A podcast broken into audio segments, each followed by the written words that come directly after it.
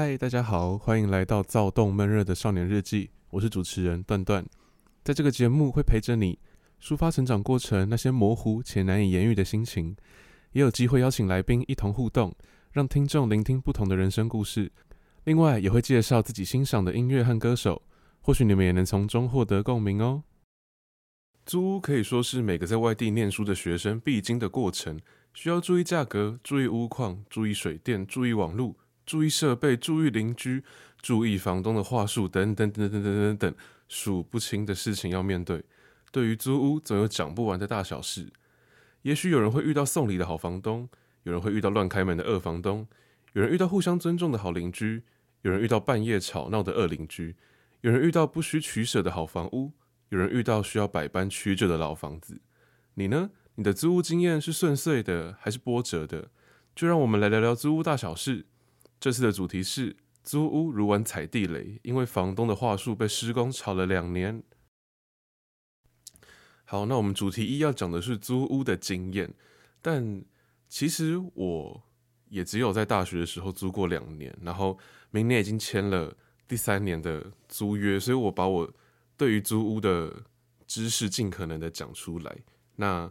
我大二大三是住在大池最底，我想大池可能只有。中正大学的学生知道，对，反正他就是在算是中正大学附近的蛋黄区啦。对，我们那边算是比较垄断的。那中正这附近的租屋大概在三千到五千上下，就是如果是单人套房的话，那有些比较好的有独立洗衣机啊，可能干湿分离啊，或是双层冰箱，会到六千六千五。那如果是丰收的话，大概会在两千五。到四千左右，丰收的意思就是已经稍微偏离中正大学一点点，嗯，至少需要机车或是汽车才有办法到达。那其实之前我有想过要在大四的时候搬去嘉义市区，所以我也稍微研究了一下嘉义市区个人套房的价格。我看了一下嘉义大学啊，他们有分三个校区嘛，那主要看的是兰潭那一附近的校区。大概是在六千五到八千上下，但是虽然是学区会比我们这边贵，也是合理啦，因为他们真的离市区很近，然后房子也相对比较新一点嘛。我个人看起来这样觉得，至少至少内装是看起来很漂亮的。那讲完价格之后啊，我觉得中正这边有两个特点，是我常常。看到他们拿来当做噱头，呃，也不是噱头，就是拿来当做他们房屋的优点，像是洗衣机免费这件事情，因为我们这附近真的没有什么洗衣店，好像只有两三间吧，只有两三间洗衣店，所以其实洗衣服很麻烦，基本上每一间都会附洗衣机，很多都会是免费的。还有一件事情，我不知道是不是中正这边才有的。特色就是，如果你一次缴清一年的房租的话，就只要缴十一个月。所以，假如说像我现在的房子的租约是四千块，那他就会算我四万四。如果我一次缴清的话，那实际上除下来，一个月又可以省掉几百块钱。我觉得我自己觉得还蛮划算的，大概就三千出，三千五、三千六上下。那除了我这边讲到的两个特点，还有一点蛮奇怪的，我不知道其他学校是不是也是这样子，就是我们的房子的租屋潮大概会在二三月的时候开始，就是二二八连假前后，你就会发现超级多的房东在抛租屋资讯，然后大家就会说什么呃以私讯啊，然后要打电话给他干嘛干嘛，然后你问你附近的同学，基本上他们都已经把下学年的房子找好了。比较 CP 值高的啊，或者是比较高级的房子，也会在那个时候都就就租光。不知道，我可以理解房东是想要在这个学生租完之后马上下租给下一个人啦，但他会牵，他有时候会牵扯到一些法律上的问题，像是你想要带下学年的租客去看你现在的房子，那里面还有人吗？我遇过，我真的遇过，我去看房子的时候，他没有跟里面的租客预约好。然后租客整个就是在睡觉的状态，然后就一直敲，一直敲，然后敲不敲不行，他就直接开门哎，我吓死，我真的吓死，然后我就想说，我死都不要住这一间，他就那个房客就这样顺眼惺忪的说：“哦，你要来看哦，好这样子，就好像也习以为常，好像常常这样子被叫的样子。”对，我觉得房东乱开门这件事情真的是大忌。像我前一阵子才跟我同学讲，嗯、上礼拜还上上礼拜不是有连续下好几天暴雨吗？然后我的房东就说：“哦，他看到我的衣服在晒，他就私讯我说：‘嗯，你的衣服怕你淋到雨，我帮你拿进来。’一开始我看到讯息，我就想说：‘哦，好哦。’然后后来越诶细思极恐，诶，不不是啊，我的。”因为我晒衣服的地方是在是那种，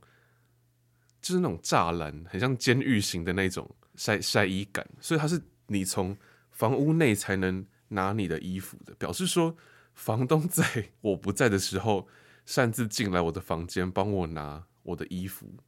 帮我把我的衣服收进来，我就想说 不要闹了，我就跟房东说，这什么被雨淋到这种小事情不用你管啊，我没有讲那么凶了。就说被雨淋到这种小事，我可以自己解决。希望他以后不要再进来我的房间。只是有时候大家就是互相啦，因为我也知道房东的好意，但是希望他以后不要再发生。而且我也我六月底就要搬走了，对，呃对，反正总之我觉得中正这边的租屋潮很奇怪，因为呃像我哥是淡江大学的，那我们之前他一年级的时候，我们家人有陪他去看租房的地方，因为他没有抽到宿舍。我印象中啦，我印象中那个时候是八九月吧，就是已经接近开学期间，然后很多的房东还是管理员，他们就会站在他们的租屋区底，他们就会站在他们自己的房子底下，然后就说：“哎，你是要租屋吗？来啊，来看这样子。”他们会实体的哦，他们不是用什么租屋板哦，就是你人走过去，他们会问你是不是要租房子这样子，对，就可以，他们就有点像是校园博览会那种感觉，他们就是一个租屋博览会。房东房就是房东跟房客好像有一个默契，在那一阵子大家就要来租屋这样子啊，在八九月就比较合理啊，对不对？八九月就是一个新的学期的开始。那我不知道为什么中正这边会是在二三月就要把下学年的房子抢起来放，但总之我觉得不要做任何违法的事情，然后房东跟房客讲好，其实也是只是不同的做法而已，没有什么问题，没有什么大问题。那刚刚讲到我们这边的租屋，其实如果以十一个月除下去的话，是三千多嘛？三千多其实就可以住到大概五六平的套房，个人套房，然后该有的都有，不会是那种破破脏脏乱乱的租屋处。这点就让我很多同届毕业的朋友羡慕，因为像有些毕业后有联络的人是住在台中、台北、新北还有台南，那他们一听到我们这边的房价，四千块，他们四千块就先 shock 了一次，然后我就说只收十一个月，他们又再 shock 一次，就是我才知道说，原来其实中山大学这边的房价，只要你要求不要太高，就是住的刚刚好，其实真的是可以花少少的钱住到 CP 值很高的套房。对，像我有一个高中同学，他毕业后是在台中念书，那他跟他女朋友两个人租一间套房，就是那种双人床啊，然后有附。个人洗衣机，然后整体来说会稍微大一些，还有客厅，还有电视的那一，我这样看起来大概八九平吧，还是有到十平，我不太确定。然后就要一万出头吧，好像一万出头。对，这样除下去，两个人也要一个人也要付五千多。所以我觉得中正的学生真的是可以趁我们的求学时期好好珍惜这边的房价，对，给他学生福利住好住满，因为这边很多也都是只收学生的租客。那。另外一点，我觉得蛮有趣的是，因为民雄这边不像其他地方已经开发，说到处都是房子，这边还很多都是凤梨田跟农地，所以你就可以看到很多地方都在出售他们的土地啊，然后说哦学生特区，然后之后这边会盖房子。光是我待在中山大学的这三年，目前第三，我我住的。生活区附近就至少有四五间房子已经快要盖好了，那我觉得这一点还蛮有趣，是因为虽然说哦少子化可能以后学生会变少，所以租屋的需求没有这么大，但毕竟中山大学的招生率应该还是蛮高的，所以我觉得短期内应该不用担心学生会骤降的这件事情。那目前的房子应该是已经足够供应这边的学生租屋，你再盖。之后房东可能就要降价去让学生愿意租。那这是第一个观点啦，就是说供过于求这件事情会让以后的价格不会往上，或或甚至会更低。那另外一个观点就是跟食物一样，大家最近有发现中正机场的它的盐酥鸡居然涨到大份一百块，然后小份的五十块，我真的觉得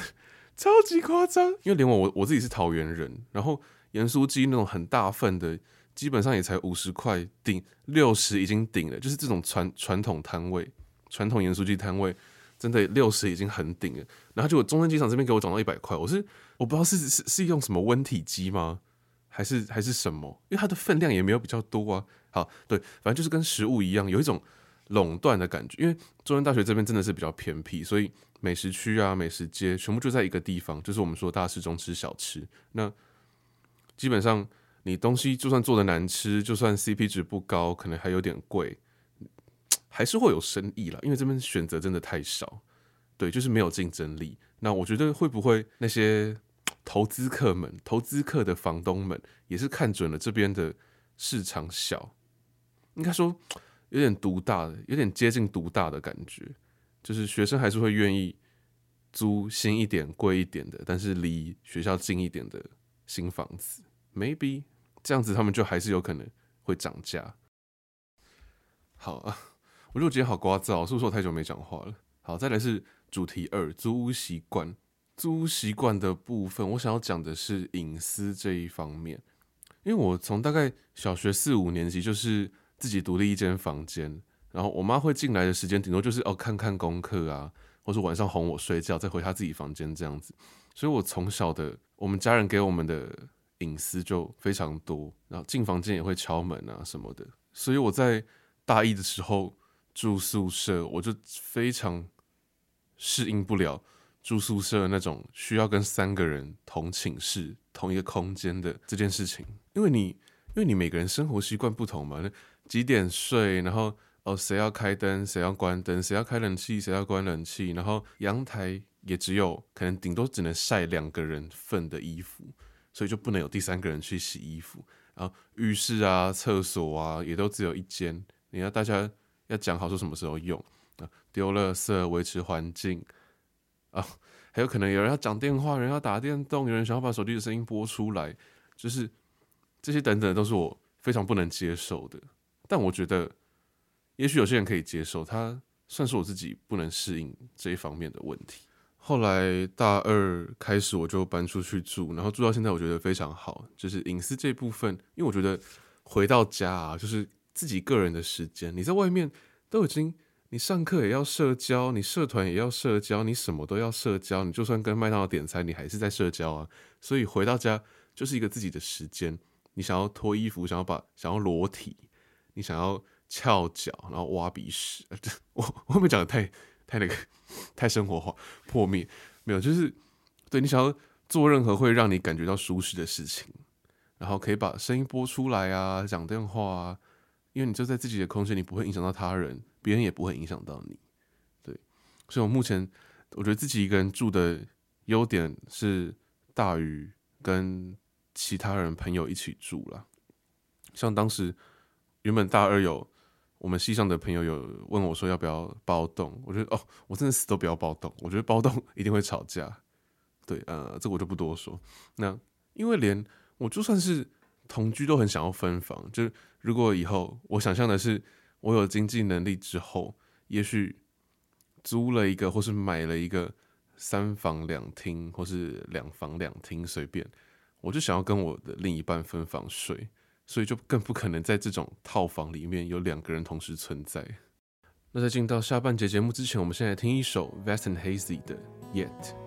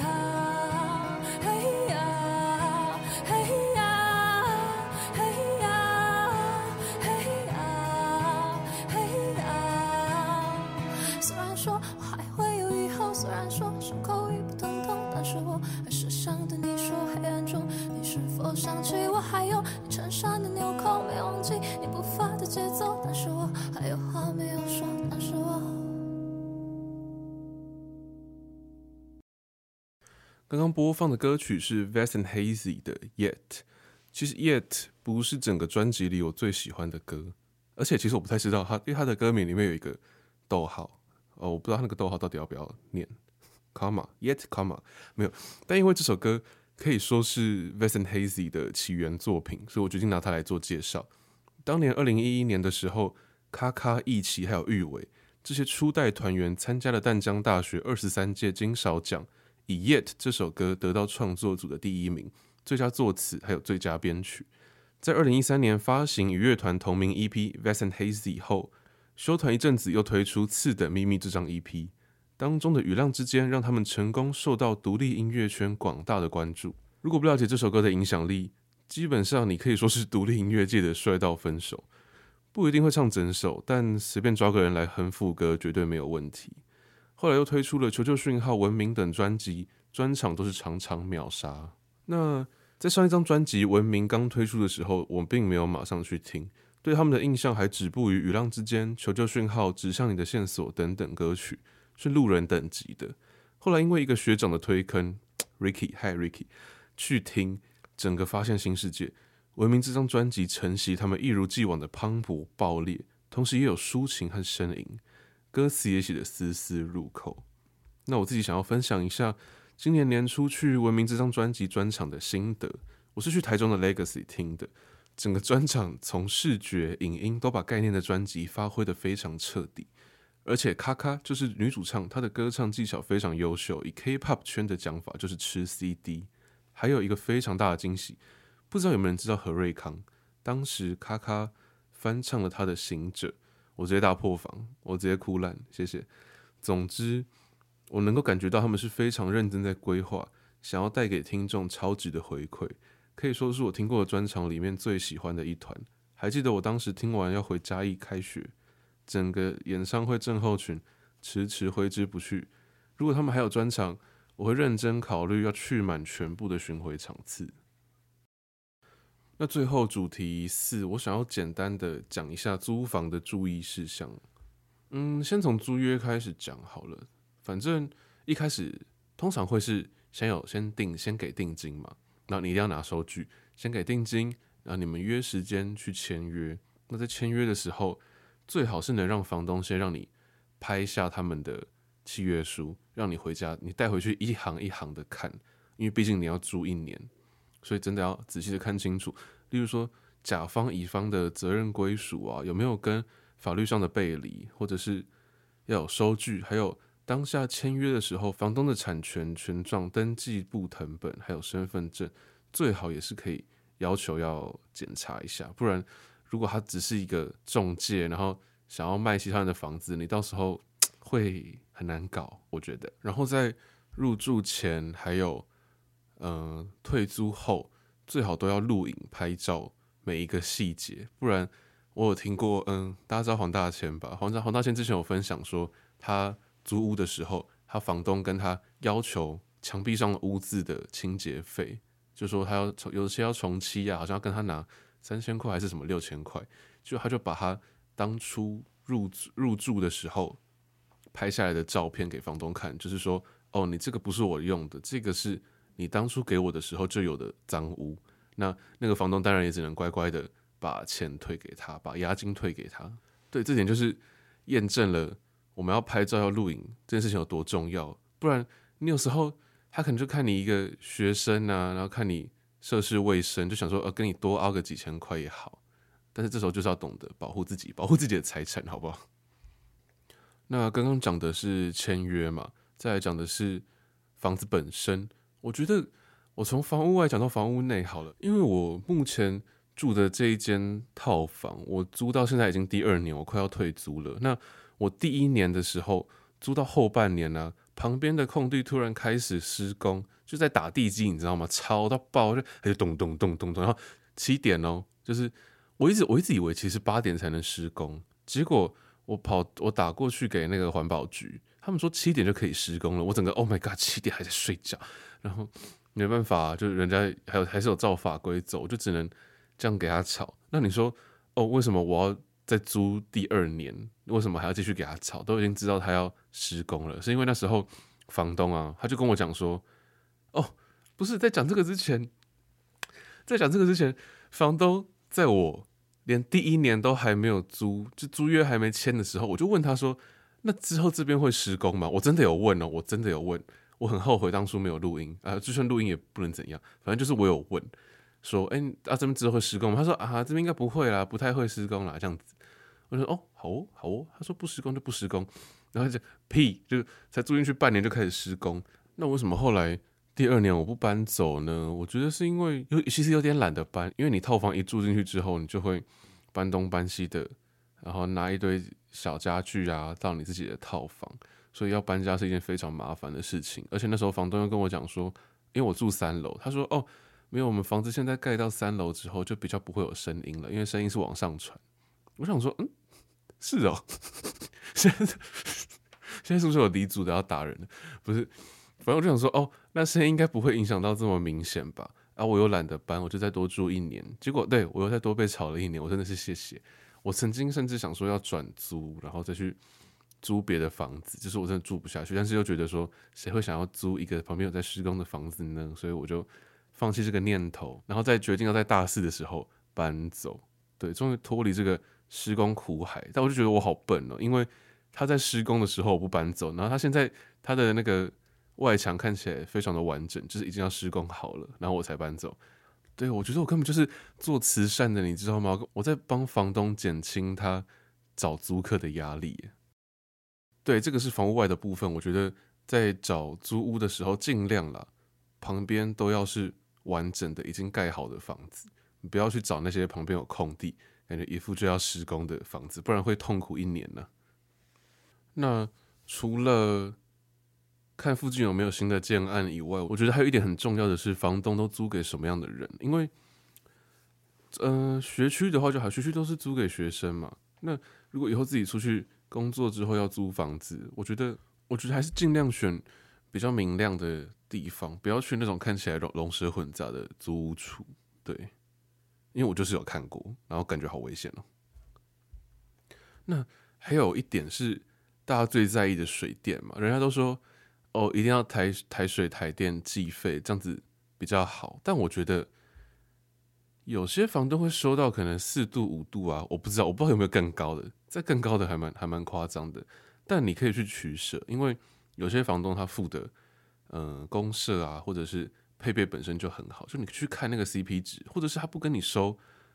嗯，公共电费，可能他有电梯，可能他热水器的钱也不跟你收，然后洗衣机的钱也不跟你收，那这时候他水费，这时候他的电费如果一度四块，一度五块，我觉得还是可以考虑的啦。那最后，我觉得当然租屋的喜好完全在个人，没有什么是一定的。还是自己亲自跑一趟，把自己在意的事情详细的问房东是最好。那今天的节目就到这边，每周二晚上七点首播，每周五早上十点半重播。我是主持人段段，我们下次再见，拜拜。